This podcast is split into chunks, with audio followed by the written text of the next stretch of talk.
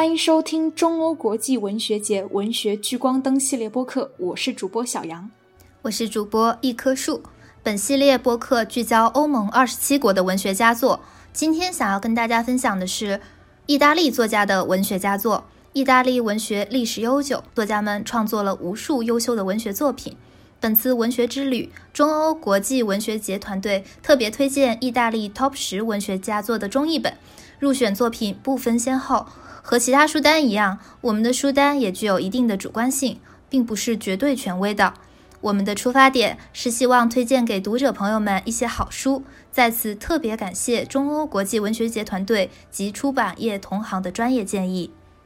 嗯，那我们今天呢也是要给大家推荐总共十本书。我们想要推荐的第一本书呢，其实是这几年广受关注和好评的一位作家，也就是埃莱娜·费兰特在中国的成名作。我的天才女友，其实熟悉她的读者呢都知道，这个故事总共其实是有四本书，也就是《那不勒斯四部曲》。那后三本书呢，分别是《新名字的故事》、《离开的、留下的》和《失踪的孩子》。所以，我们其实是建议还没有读过这套书的朋友们一口气读完这四本书的。这套书讲的是在那不勒斯的穷困社区出生的两个女孩莱农和莉拉长达半个世纪的友谊的故事。第一本书《我的天才女友》讲的就是两位女主人公童年和青春期的故事。我觉得。那不勒斯四部曲是我读过的最好的展现女性情谊的虚构作品，它非常完整的展现了女性友谊的多个面相，其中既包含相互竞争和暗暗较劲的那种对撞和冲突，以及隐隐的自卑、对对方的羡慕甚至嫉妒，以及两个人之间那种相互信任、帮助和鼓励与守望的情谊。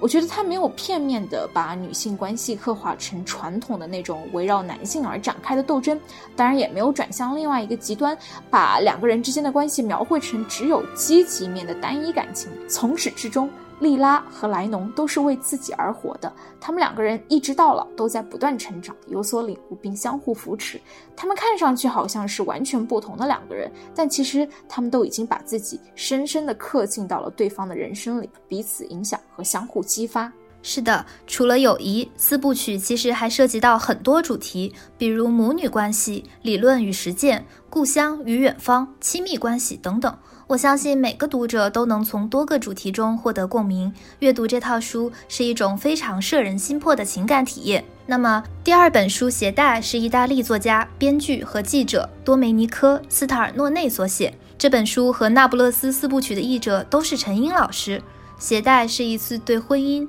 忠贞、诚实、真相的犀利审视，围绕着主人公阿尔多的婚外情展开。通过妻子阿尔多和他们子女的不同角度，揭示了婚姻生活中幽微隐蔽的一面。那其实我们作为一个没有婚姻经历的人，那我读这本书最印象深刻的地方，还是这对夫妇的子女对于他们父母关系转变的这种反应。腰封上的那句话：“对我们的父母来说，把他们绑在一起的是让他们可以一辈子相互折磨的纽带。”这句话其实也是这对夫妇的子女所说的。就像之前提到的《那不勒斯四部曲》里面涉及到对母女关系的刻画和探讨一样，《携带》这本书中最打动我的也是关于母女关系的这一部分。在我看来，母女关系是世界上最复杂、最具张力的女性关系。正如莱农年幼时反复梦见自己变成瘸腿，以及他年老后真的变成瘸腿以后一样，也正如安娜在第一眼见到父亲婚外情对象后瞬间产生的那种对母亲的背叛感和随之而来的自责感。母亲作为一个女性一生中最常见的女性形象，她却往往是女儿最不想成为的那类女人。同性之间的懂得、认可、体谅、支持，需要足够的运气、阅历的累积。拨云见日的努力和不断的自我反思，那要么就会发展成另外一种方向，因为其品质的相近而狭窄、亲缘，也难以回避女性之间似乎成为本能的那种比较、嫉妒，甚至宁可同归于尽的歇斯底里。我觉得这本书和《那不勒斯四部曲》结合起来阅读也是很好的。陈英老师作为一个优秀译者，我觉得他很好的传递出了意大利语言的特点，读起来非常流畅。那么接下来推荐的这本书是意大利著名作家阿尔贝托·莫拉维亚的代表作《鄙视》。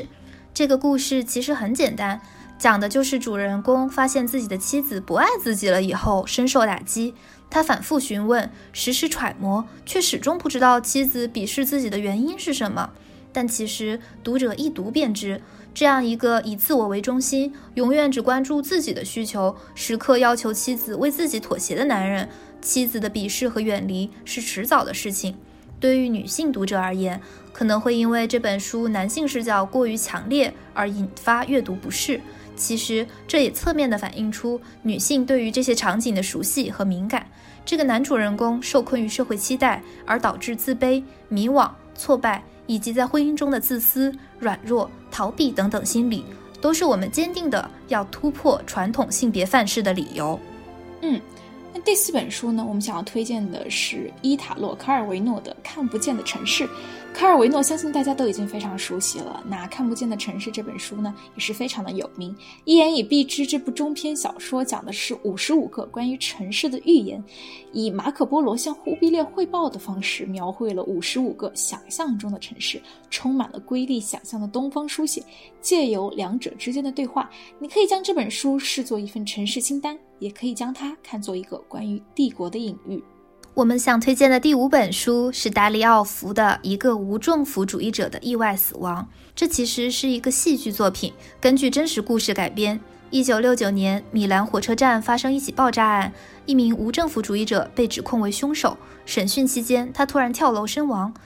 达里奥福迅速对此事做出反应，在做出精细的调查之后，写成此剧。一名身患演员狂症的疯子在警察局偶然接触到无政府主义者偶然死亡的材料，他随机应变，乔装成最高法院的代表复审此案，终于洞悉内情，发现所谓意外死亡，竟是警察对无政府主义者严刑逼供，将其活活打死之后从窗口丢下，造成畏罪自杀的假象。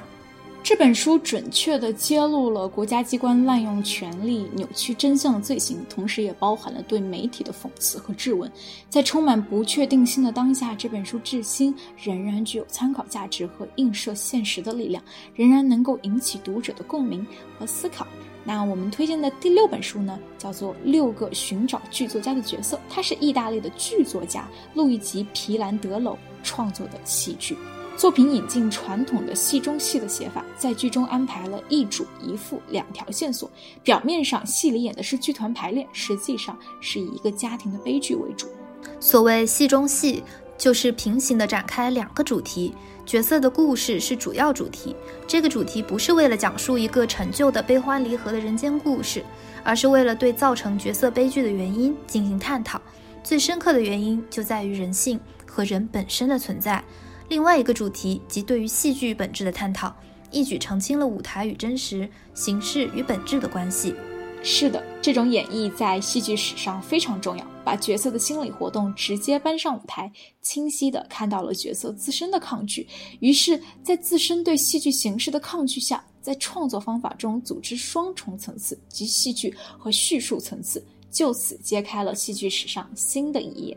那我们想推荐的第七本书呢，叫做《玫瑰的名字》，它是翁贝托埃科的第一部小说。说起翁贝托埃科，大家肯定不陌生，他身兼哲学家、历史学家、文学评论家和美学家等多种身份，更是全球最知名的记号语言学权威。他的学术研究广泛，知识极为渊博，个人藏书超过三万册。虽则是他的第一部小说，却也是他的代表作。被誉为密码型推理小说的始祖。这本书发生在中世纪的一座修道院，修士威廉与弟子阿德索来到修道院，为皇帝和教皇的调解做准备。可二人刚一到达，修道院就发生了命案。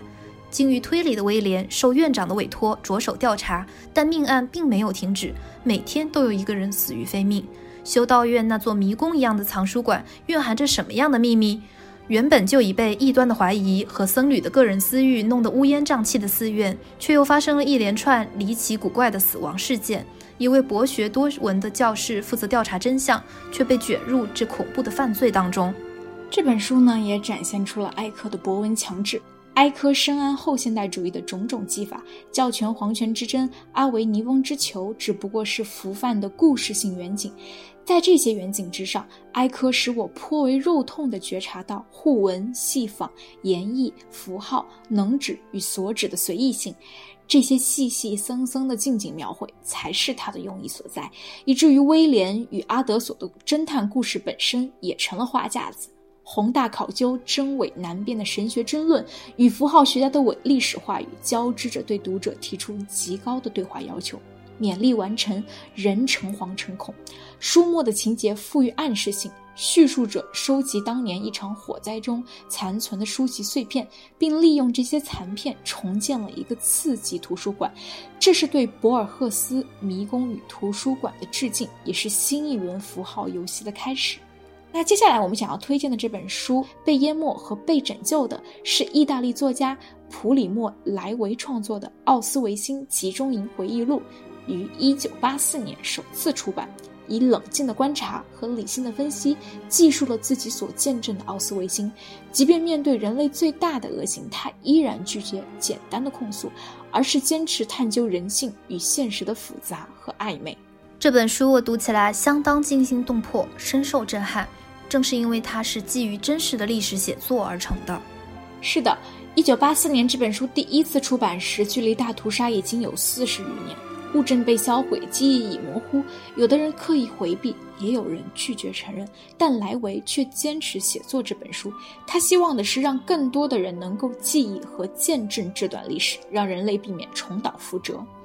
我印象很深的是，在这本书中，莱维极其冷静地分析了集中营和集中营之后的一些关键问题：人类记忆所具有的欺骗性、纳粹摧毁囚犯意志的诸种手段、集中营中特殊的语言以及暴力的本质。同时，他怀着幸存者的羞耻感和罪恶感，对善与恶、正与邪、加害与受害的决然区分始终保持怀疑。对道德的灰色地带和人性的缺陷进行了努力的反思，努力的呈现了那个时代极端情况下的错综复杂的真实与真相。那我们推荐到这儿呢，不妨把时间的车轮往回再转一转。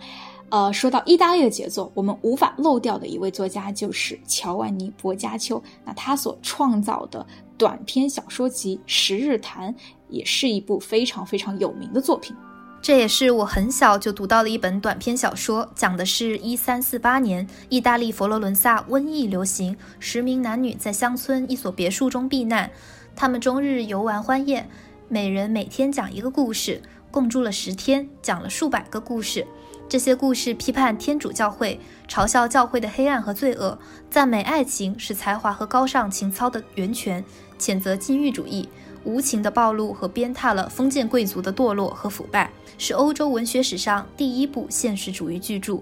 意大利近代评论家桑克提斯曾把《十日谈》和但丁的《神曲》并列，称之为“人曲”。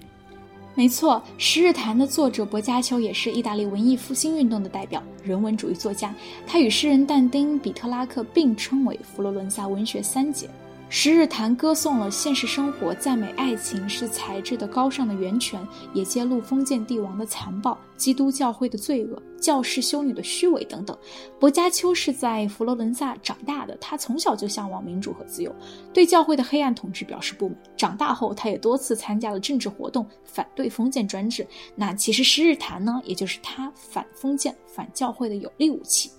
最后一本我们想给各位听众朋友们推荐的书是一本童话故事，叫《木偶奇遇记》。《木偶奇遇记》呢是著名儿童文学作家克洛迪的代表作。老人吉佩托把一块能哭会笑的木头雕成了木偶，并把取得生命的小木偶当成了儿子。老人卖掉上衣供儿子上学，可是小木偶一心贪玩，为了看戏不惜卖掉课本。在木偶戏班获得了好心的老板的五枚金币，回家的路上却遭遇狐狸和猫的欺骗，金币被抢走了。随后又因贪吃他人的葡萄，被捕受气夹住了，被迫当了看家狗。当他一心想成为一个用功读书的好孩子时，却又被引诱到了玩具国，在疯玩了五个月之后，变成了一头又懒又蠢的驴。他到底能不能变成真正的小男孩，并且重回父亲身边呢？发生于匹诺曹身上的故事告诉我们，一个孩子的自然天性在许多方面都是需要修正的。